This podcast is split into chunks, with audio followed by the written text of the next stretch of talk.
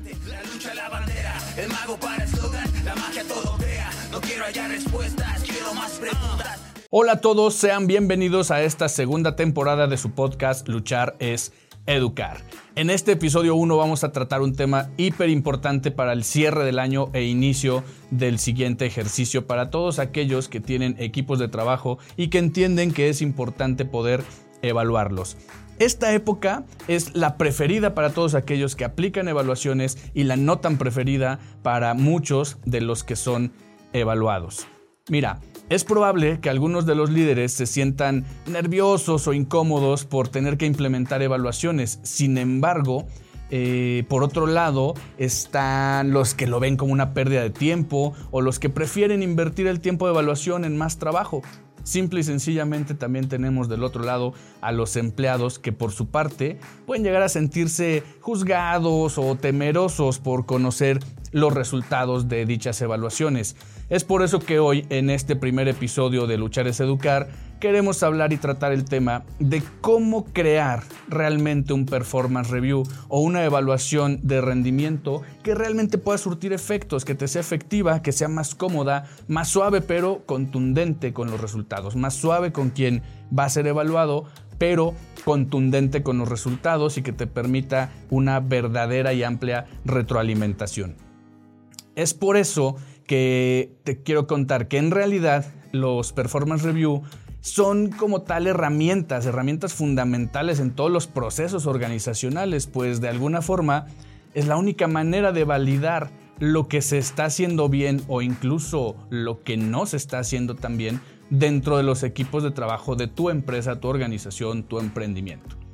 Sin embargo, quiero decirte algo. Hay un pequeño secreto para este tipo de evaluaciones de desempeño y que pueden resultar realmente productivas y eficaces.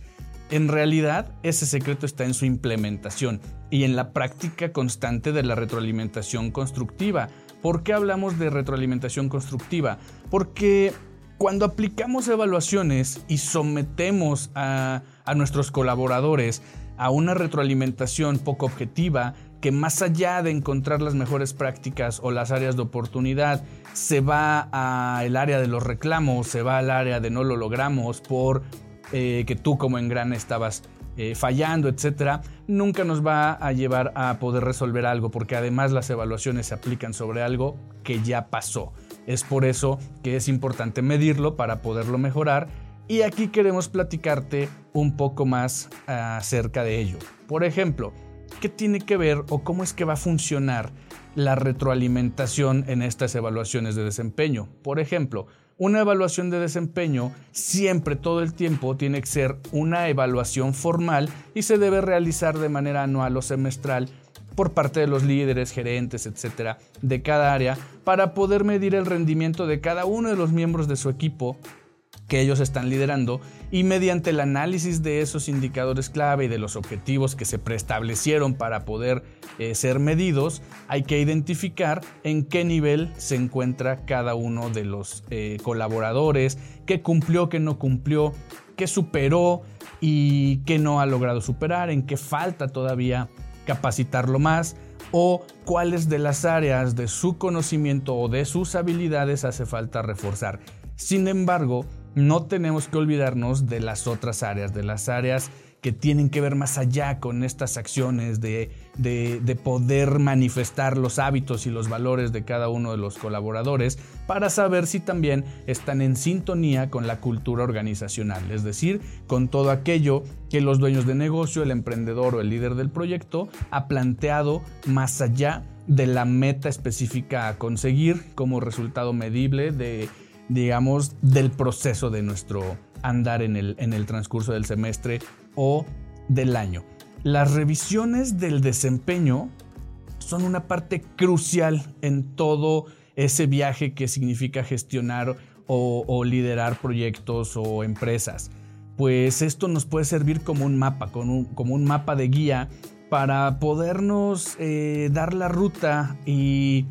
y enseñarnos hacia dónde apuntar la flecha de ese destino y poder ayudar a comprender que estamos o no alineados con nuestros empleados y los objetivos del área en específico y también que puede contribuir a darnos la retroalimentación y herramientas adecuadas para poder crecer dentro de ese equipo de trabajo. No olvidemos también que muchos de nuestros colaboradores o muchas de las personas que van a ser evaluadas ven esta eh, evaluación como también una oportunidad, como un pequeño trampolín que los pueda llevar a escalar de puesto, a subir de salario, etc. Entonces para eso es importante que podamos entender que los resultados de estos performance, de estas mediciones de, desempeño, nos, nos puedan ayudar a cinco cosas básicamente. Primero, nos deben ayudar a identificar cuáles fueron los aciertos y las áreas de oportunidad de todos los colaboradores. Cuando me refiero a los aciertos, eh, podemos dar por bueno un acierto cuando el objetivo se cumplió o cuando menos quedó dentro de lo presupuestado en nuestra organización. ¿Y cuáles son las áreas de oportunidad en los empleados? Todas aquellas que quedaron inconclusas, incompletas, que no llegaron a la meta, pero también también puede ser un área de oportunidad importante encontrar cuál es la verdadera eh, utilidad de estas mediciones, como por ejemplo puede ser determinar de acuerdo a estas habilidades y a estos resultados si el perfil que tenemos en cada uno de los puestos funciona al 100% allí o tiene algunas otras habilidades que lo pueden hacer desempeñarse mejor en otra de las áreas donde también pueden ser colaboradores valiosos. Por tanto, el segundo punto es importante. Esto nos va a proveer de conocimientos y de recomendaciones en el trabajo, eh, sobre todo por las actitudes de cada uno de los empleados porque esto lo ligamos inmediatamente al tercer punto. Nos va a poder permitir aplicar las acciones correctivas para mejorar el desempeño del equipo completo. Recuerden que si alguno de los engranes del equipo no está caminando de la misma manera, no está girando en sintonía o en armonía con los otros, pues podemos tener por allí algún área de oportunidad globalizada causada por uno solo de los elementos. El cuarto punto interesantísimo es que se promueve el crecimiento profesional mediante recompensas o ascensos, que ya hablábamos hace un rato. Esas recompensas o ascensos también son algo que el, colaborador está esperando eh, obtener después de su evaluación, así como hay algunos temerosos porque de antemano saben que no han logrado la meta, que no han cumplido, que no han tenido la actitud o la disponibilidad o simplemente no les ha alcanzado la, preparación y el, conocimiento o no están alineados en, cuanto a sus emociones, por ejemplo, y saben que no han rendido, saben que, han quedado a deber, eh, eh, pueden estar muy al pendiente de estos resultados. Sin embargo, yo personalmente te puedo decir que si quieres eh, no depender de un sistema de recompensas de final de año o para arrancar un nuevo proyecto, pongas mucha atención y te eches un buen clavado al salario emocional, que no baste con el salario económico, échate un buen clavado al salario emocional. El próximo capítulo podríamos estar eh, profundizando sobre ese tema, porque de alguna manera los sistemas de recompensas y de ascensos están limitados para algunas de estas personas o para mucho menos colaboradores. Sin embargo, el salario emocional, que no, que no, de, no, no por tener un salario emocional vamos a eliminar los sistemas de recompensas y los ascensos, pero que sí pueden permear a una mayor cantidad de personas, es decir, a 100% de tu plantilla lo puedes beneficiar con un tema de salario emocional que también va a poder potenciar todas aquellas habilidades tanto del, área cognitiva por todo lo que ellos estén dispuestos a aprender, del área psicomotora por todo lo que ellos ya saben hacer y están dispuestos a seguir haciendo, pero también por el lado del área afectiva, es decir, para fortalecer el tema de hábitos y valores que vayan de la mano y que estrechamente estén ligados a nuestra cultura organizacional. Por tanto, déjame eh, platicarte brevemente de cuáles serían unas buenas prácticas para evaluaciones de, de desempeño. Mira, los performance review en el mundo laboral actual están pasando por un proceso de, digamos, de rendición de cuentas, es decir, por un proceso en el que cada vez que te voy a evaluar o cada vez que nos van a evaluar, es como pedirnos cuentas. Y esto lo que hace es que lleguemos a un sistema de, retroalimentación constante que acompañe los diferentes métodos de revisión de la evaluación. Yo te diría, eh, hacer esto de manera constante, de manera eh, normal, para muchas de las empresas es una pérdida de tiempo o un gasto porque hay que contratar a una persona que esté al pendiente de esto o hay que llevar a un consultor externo o hay que llevar a una empresa que nos pueda proveer de estos servicios. Sin embargo, yo te diría, una vez que tu operación dé para que tú puedas hacerlo o pagar porque lo hagan, te vas a dar cuenta que la inversión lo vale. ¿Por qué? Porque primero vas a poder tener o solicitar que estas retroalimentaciones se puedan dar posiblemente en reuniones de uno a uno, pueden ser incluso autoevaluaciones, eh, una revisión por pares o por departamentos y evaluaciones automatizadas. Vamos a desmenuzar rápidamente cada una de ellas. Por ejemplo, en una reunión uno a uno, ya sea el gerente y el, y el, mm, y el colaborador o su subordinado o su par de otra área, se puede reunir continuamente para poder retroalimentar y dar seguimiento a los proyectos o las tareas que tengan dentro del área que les hayan sido asignadas y mantenerse informados para ayudar a resolver las dudas. Esto es prácticamente lo que se vive todos los días en todos los entornos laborales. La segunda eh, evaluación que nos puede funcionar es la autoevaluación, que esa es súper sencillo de, de entender porque esta ocurre cuando son los mismos empleados quienes dan su opinión sobre el rendimiento. El mismo colaborador da su opinión sobre qué tanto está rindiendo, si se está sintiendo motivado, si su desempeño lo considera eh, bueno, medio o malo durante todo este periodo y lo hace de, manera en solitario, lo hace eh, en base a sus propios logros o a sus propias compensaciones obtenidas. Esto no necesita que nadie más esté con él. La tercera y, muy eh, viable también es hacer esta revisión por pares o por equipos. Y esta es bien sencilla. Consiste en la revisión entre compañeros del trabajo para poder evaluar el desempeño colectivo. Puede ser del equipo o puede ser en general. Esto es como calificar el desempeño de sus colaboradores, pero también de sus líderes. O sea, es decir, esta evaluación puede ir en ambos sentidos. Hay un montón de formas de evaluarlo, como las evaluaciones de las nueve cajas, por ejemplo, o algún otro tipo de evaluaciones en donde el mismo equipo completo, sin importar cuántas personas lo integren, te pueda llevar a una evaluación de pares o a una evaluación uno a uno que con esto podrías estar haciendo una revisión de equipo o de pares. La última que vamos a revisar el día de hoy son las evaluaciones automatizadas. Ya sabemos todos que en estas épocas todo se puede automatizar y existe software y existen un montón de herramientas para todas estas cosas también que tienen que ver con los departamentos de recursos humanos o con el desarrollo del capital humano dentro de tu empresa si es que ya lo has implementado y si es que tu cultura organizacional te tiene ya en ese nivel.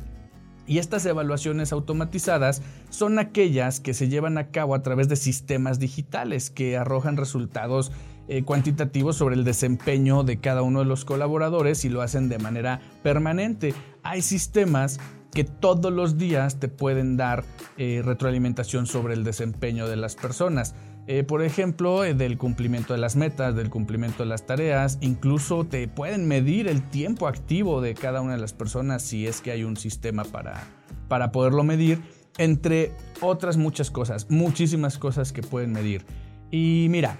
es importante que entiendas una cosa. No importa cuál sea el tipo de evaluación que apliques o te apliquen, en todos los casos tendrás que dictaminar e informar cuál va a ser el, protocolo de aplicación, cuáles van a ser los beneficios o incluso las consecuencias de la aplicación y ejecución de lo mismo, de la misma evaluación. ¿Por qué? Porque no debes olvidar que una vez que tengas los resultados, tendrás que compartirlos porque es un derecho de cada persona que ha sido evaluada conocer sus resultados y recibir una retroalimentación verdaderamente significativa, una retroalimentación que en verdad lo posicione o le dé la posibilidad de entender si algún área de oportunidad hay que trabajar o si los resultados lo están llevando hacia escalar algún peldaño dentro de tu propia organización o si tú eres el que está siendo evaluado debes eh, pedir que esa retroalimentación se, te sea entregada, que la puedas conocer y que te puedan dar eh, ese feedback para que tú entiendas de qué manera es que has eh, estado desempeñándote y no caigas en, una, en un autoengaño, por ejemplo. Dentro de todo esto no podemos decir que no existen retos, hay muchísimos retos del performance review, hay muchísimos retos tanto dentro de la, de la organización por justo las evaluaciones como por fuera de ella en los círculos eh, que los rodean, como la parte de accionistas o como la parte incluso de proveedores o de clientes, que es muy importante. Por eso se convierte en vital que los líderes sean capaces de ver el desempeño con total profesionalismo y con mucha objetividad y que además conozcan cómo comunicar de manera efectiva esa retroalimentación a su equipo. Por eso es que yo te puedo recomendar que las críticas constructivas vayan acompañadas de ejemplos o de situaciones reales que se hayan vivido durante el ejercicio de manera interna en la empresa o con ejemplos muy cercanos que puedan darle muchísima claridad para entender de primera mano a qué estás refiriéndote con esa retroalimentación y que por todo lo posible evites las comparaciones, las especulaciones y las suposiciones que no te van a hacer más que ganar algún problema y por supuesto también sé consciente que debes evitar a toda costa el nunca y el siempre. Y por otro lado, tus empleados, colaboradores o subordinados deben saber que enfrentarán un performance review o que van a ser evaluados eh, y que lo más seguro es que ellos puedan llegar a sentirse un poco incómodos con esto o algunos muy emocionados esperando esa recompensa y que tú sepas también cómo manejar esa, esa emoción que ellos van a tener a través de la observación. ¿Por qué? Porque tú tendrás que tener la capacidad de crear una atmósfera de confianza como el líder empresarial, como el líder del equipo o incluso como la persona que va a ser evaluada y debes hacer entender o entender que la evaluación es un proceso únicamente de comunicación, de reflexión, de introspección, de medición en miras del crecimiento profesional de cada uno de los colaboradores y del crecimiento o del logro de la empresa o la compañía y que no hay nada que temer, que allí es un espacio seguro para el aprendizaje y para el crecimiento de cada uno de ellos. Por tanto, un proceso de retroalimentación continua es muy recomendado. Porque mira, si bien es verdad que, las evaluaciones de desempeño tienen algunas limitaciones, también es cierto que son excelentes herramientas para mejorar la vida profesional, laboral, empresarial. Eh, fíjate, personalmente al,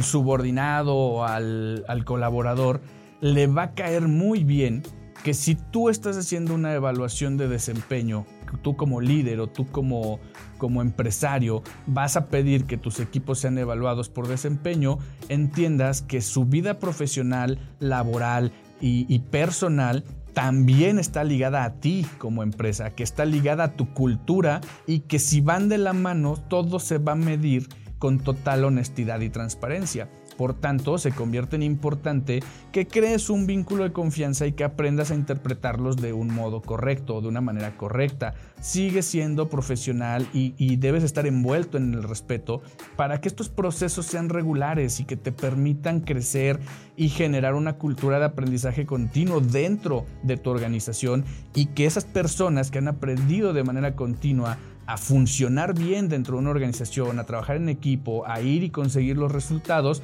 también puedan permear con esta eh, con este aprendizaje, con este crecimiento, sus entornos más cercanos, como lo son sus, sus, familiares, sus amigos o todos aquellos círculos que los rodean, porque recuerda que tanto la cultura de alto rendimiento como la cultura, cultura organizacional, lo primero que encuentra como obstáculo son las costumbres anteriores y la contracorriente, es decir, todo aquello que no vaya acorde a es uno de los principales obstáculos. Por tanto, es importante que generes esa confianza a través de ese respeto, que pueda llegar esa persona y compartir ese crecimiento personal y poder permear su entorno con ello.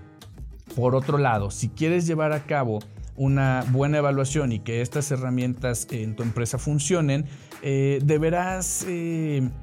eh, deberás estar deseando o, o sintiendo la necesidad de capacitar a tus líderes para que ellos puedan ser empáticos, asertivos, concisos, que puedan ser excelentes comunicadores, que sean accountable, que sean personas que se hagan responsables de sus propios procesos y que nunca eh, puedan desviar hacia el resto de la, de la organización lo que son sus propias responsabilidades, lo que son sus propias tareas. Y con esto de verdad, tu cultura de organizacional se irá fortaleciendo. No importa si tu organización es de muchos empleados o es de pocos empleados, cada uno de ellos debe estar apegado a esa cultura. Cada uno de ellos deberá estar ansioso de ser evaluado para poder crecer, pero más allá de, esperar todo un año, todo un semestre para ser evaluado y ver si hay algún ascenso, algún aumento de sueldo o alguna compensación,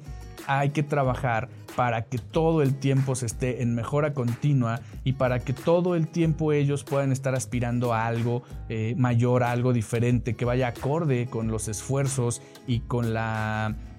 y con la nueva capacidad que van adquiriendo. A esto me refiero cuando hablo de sembrar una excelente cultura organizacional que vaya de la mano con este sistema de recompensas que más allá de tener que esperar periodos largos, se convierta en un salario emocional que puedan estar recibiendo así como reciben un sueldo. Y bueno, con este tema estamos eh, cerrando nuestro primer episodio de esta segunda temporada. Los espero en el siguiente episodio. Nos escuchamos en una semana. Un gusto y un placer como siempre. Esto no lo olvides nunca. Si solamente emprendes por dinero, aún no eres un emprendedor real. Y ojo, no olvides que luchar es educar. Solos, acá hay comunidad. Unos cuantos locos, pero vamos por más. Acá te veo, soy, soy, soy, soy,